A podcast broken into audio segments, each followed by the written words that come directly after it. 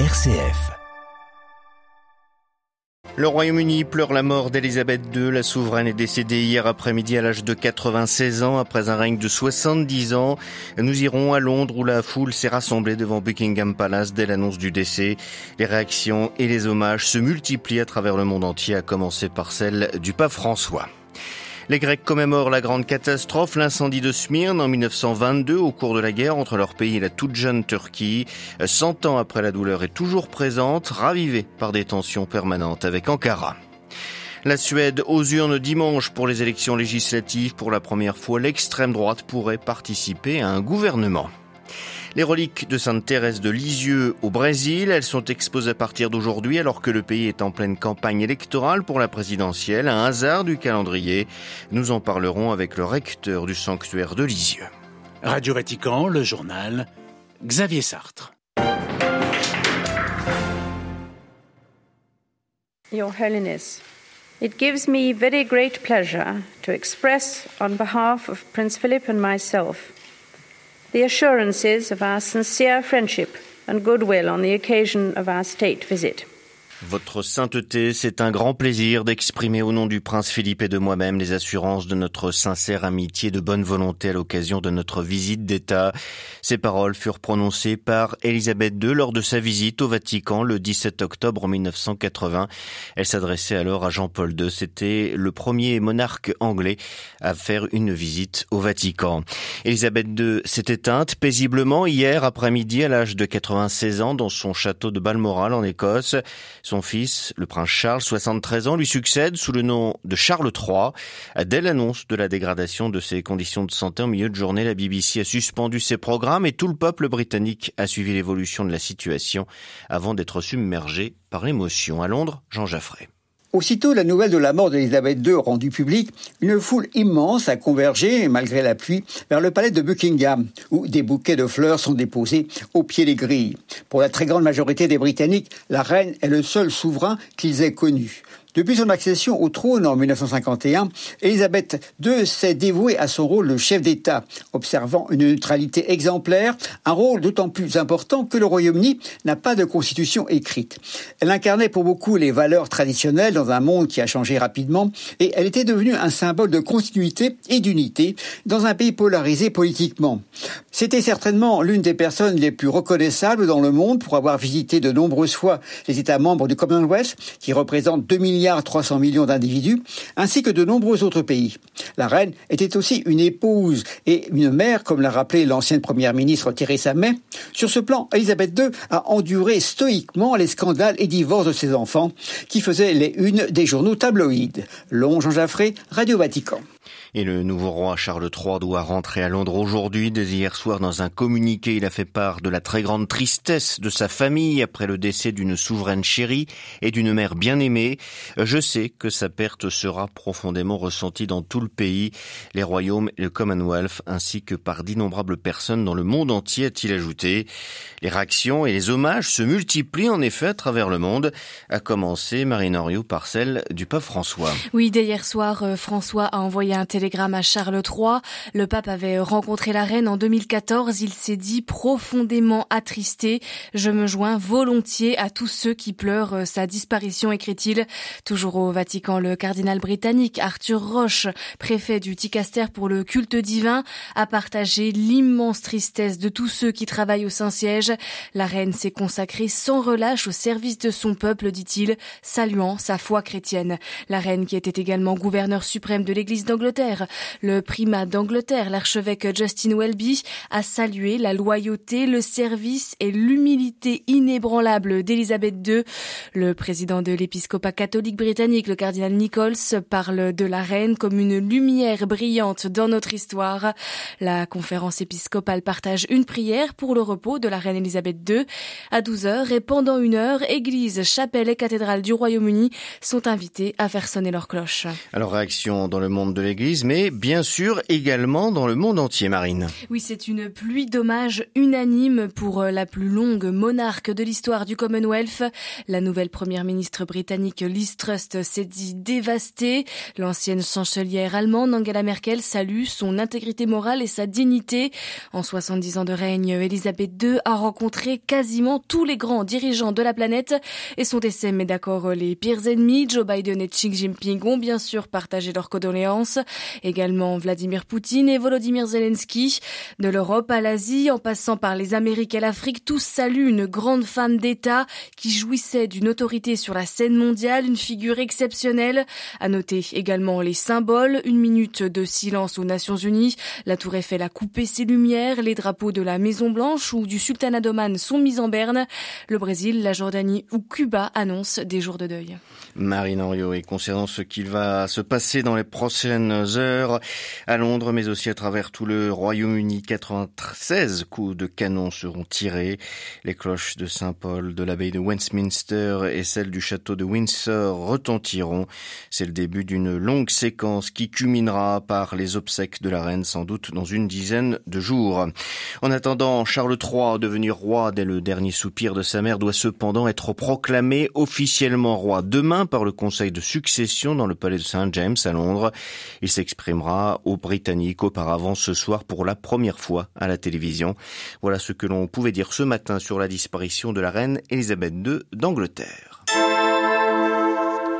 Dans le reste de l'actualité, l'Ukraine annonce avoir percé les défenses russes et repris notamment une ville de 27 000 habitants, Balaklia, située dans l'est du pays. En tout, l'armée ukrainienne aurait repris le contrôle de 700 km de son territoire ces derniers jours et effectué des percées des lignes russes de l'ordre de 50 km de profondeur. Percées saluées depuis Kiev où il a effectué une visite surprise hier par le secrétaire d'État américain Anthony Blinken. Le chef de la diplomatie américaine est venu parler d'une nouvelle aide militaire de 2,8 milliards de dollars à l'Ukraine, mais aussi aux pays qui se sentent menacés par la Russie. Conséquence de la guerre en Ukraine, la crise énergétique qui frappe particulièrement les Européens. Les 27 ministres de l'énergie tenteront aujourd'hui de se mettre d'accord sur une série de mesures d'urgence pour enrayer l'envolée des prix du gaz et de l'électricité. Au cœur des débats figurent les dysfonctionnements du marché européen de l'électricité. Toujours en lien avec la guerre en Ukraine, la Pologne et les trois États baltes ont annoncé mis d'accord pour restreindre temporairement l'entrée sur leur sol dès le 19 septembre des citoyens russes porteurs de visas européens. Des exceptions seront faites pour différentes catégories, notamment les dissidents ou les cas humanitaires. C'est une journée de commémoration en Grèce, celle qui marque la fin de 2500 ans de présence grecque en Asie mineure, l'incendie de Smyrne dans le cadre de la guerre que se sont livrés il y a un siècle la Grèce et la toute jeune Turquie sur les décombres de l'Empire ottoman au lendemain de la Première Guerre mondiale. Cent ans plus tard, la douleur est toujours vive, d'autant que les relations entre Athènes et Ankara ne sont pas apaisées La Grèce commémore aujourd'hui l'un des chapitres les plus douloureux de son histoire. Il y a 100 ans, jour pour jour, un incendie ravageait les quartiers chrétiens de Smyrne, actuelle ville d'Izmir en Turquie, et conduit des dizaines de milliers de Grecs orthodoxes à quitter l'Asie mineure pour la Grèce continentale et les îles de la mer Égée. Ce qu'ils ont appelé la catastrophe de Smyrne reste une plaie dont se sert souvent Recep Tayyip Erdogan aujourd'hui. Le président turc menace de répression si les îles grecques ne sont pas désarmées en respect des traités internationaux. Nous avertissons, dit-il, que la Grèce soit prudente. Elle pourrait le regretter comme ce fut le cas il y a un siècle, a-t-il encore récemment tweeté. Or, Athènes refuse de céder à la pression et pointe du doigt la présence de casernes militaires, d'avions, de bateaux de débarquement turcs sur la côte opposée. Résultat, la tension continue son escalade. Les deux pays voisins, ennemis héréditaires, ne dialoguent même plus. Cette semaine, la ministre française des Affaires étrangères Catherine Colonna était à Ankara puis à Athènes pour appeler à l'apaisement avant un hiver agité. À Athènes, Alexia Kefalas pour Radio Vatican. C'est un scrutin inédit et indécis qui se profile en Suède ce dimanche. Les électeurs sont invités à renouveler leurs élus locaux, municipaux et les membres du Parlement, le Riksdag, pour les quatre prochaines années. La première ministre sortante, Magdalena Andersson, le chef de file de l'opposition de droite, Ulf Kristersson, et le leader de l'extrême droite, Yemi Akesson, sont les trois principaux leaders qui s'affrontent dimanche. Pour la première fois, l'extrême droite s'approche du pouvoir et la guerre en Ukraine s'invite dans la campagne. C'est ce que nous explique Piero Colla, professeur en modèle politique d'Europe du Nord à l'Université de Strasbourg et fonctionnaire au Comité économique et social européen à Bruxelles. Évidemment, le contexte international est tout à fait hum, compliqué, notamment pour les pays, du Nord, avec la question surtout du conflit en, Ukraine et de l'adhésion à l'OTAN qui change complètement le, le, positionnement géopolitique et géostratégique de la Suède et des pays voisins, de la Finlande notamment. Un contexte très difficile sur le plan euh, de la, politique de défense, de la politique énergétique. Il y a les mêmes euh, appréhensions en Suède que, que dans le reste de l'Europe euh, sur la question d'approvisionnement énergétique. Et donc euh, des tensions qui mm, peut-être se, se, focalisent sur une question qui est plus spécifique à la Suède, qui est la question de l'intégration des migrants et des questions de sécurité qui sont vraiment au centre de cette campagne électorale. L'immigration et euh, l'insécurité sont notamment des thèmes euh, très utilisés par l'extrême droite. Alors même si cela a été plus lent que dans certains pays européens, l'extrême droite arrive aux portes du pouvoir en Suède. Comment expliquer cela? Pour la première fois, effectivement, l'extrême droite a des chances de s'imposer comme le deuxième parti du pays. Autre nouveauté, pour la première fois, il est question de les impliquer dans la coalition si la, droite, globalement, devait gagner les élections. Donc ils ne sont plus exclus disons, est mis à l'écart par les autres partis politiques. Effectivement, l'argument sécuritaire est mis en avant jusqu'à la gauche, jusqu'aux sociodémocrates. L'argument de la lutte aux bandes organisées, c'est devenu un, un thème qui rassemble tous les partis. Des propos recueillis par Marine Oriot. Apaisement au cœur de l'Asie entre l'Inde et la Chine. Les deux voisins ont commencé hier à retirer leurs troupes postées à leurs frontières. C'est ce qu'a annoncé le ministère indien de la Défense dans un communiqué qu'il a présenté comme commun avec la Chine. Cette décision est propice au rétablissement de la paix et à la tranquillité dans la zone frontière, estime le texte. Zone où un affrontement sanglant a eu lieu en juin 2020 à la frontière du Tibet et de la région indienne du Ladakh. Au moins 20 soldats indiens avaient été tués ainsi que quatre soldats chinois. L'armée russe toujours présente en Syrie où la guerre n'est pas finie. Elle a mené hier des frappes dans la province d'Idleb dans le nord-ouest du pays. C'est là que sont retranchés les derniers rebelles et djihadistes du pays. C'est ce que rapporte l'Observatoire syrien des droits de l'homme. Sept personnes, dont des civils, ont été tuées. Quinze autres ont été blessés. Un cessez-le-feu est en principe en vigueur depuis mars 2020. C'est la troisième fois en 25 ans que les reliques de Sainte Thérèse voyagent au Brésil. À partir d'aujourd'hui, elles seront exposées à la paroisse d'Hygiénopolis de Sao Paulo et ce jusqu'au 14 septembre. Elles parcourront ensuite pendant trois mois tout le pays. La dévotion populaire envers la petite sainte Normande y est très forte, notamment grâce à l'héritage d'un prêtre missionnaire jésuite du 19e siècle, le père Henri Rubillon. Le père Ruffray, recteur du sanctuaire de Lisieux, accompagne les reliques. Il nous évoque ce qu'apporte dans chaque pays la venue de ces saintes reliques.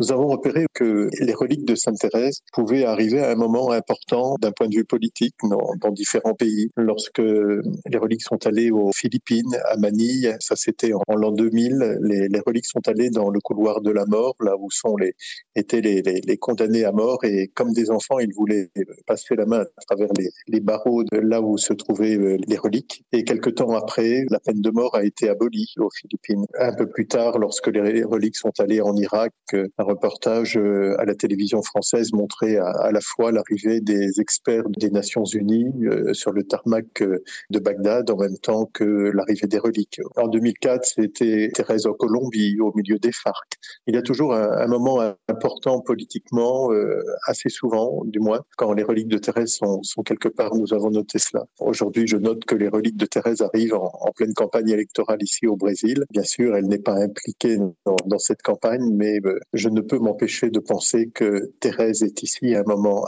important aussi pour la vie euh, des Brésiliens et des Brésiliennes. Le père Ruffray, le recteur du sanctuaire de Lisieux, il était interrogé par Delphine Allaire. Avant de refermer ce journal, évoquons ce message adressé au nom du pape François par le cardinal Parolin à l'UNESCO à l'occasion de la journée internationale pour l'alphabétisation 2022. Le secrétaire d'État du Saint-Siège adresse les encouragements du pape à toutes les personnes qui, au sein de l'UNESCO, travaillent en faveur de l'alphabétisation. Pour, euh, il est nécessaire de construire un village de l'éducation où l'on partage dans la diversité l'engagement à créer un réseau de relations humaines et ouvertes, écrit le cardinal. Plus de précisions sur notre site internet.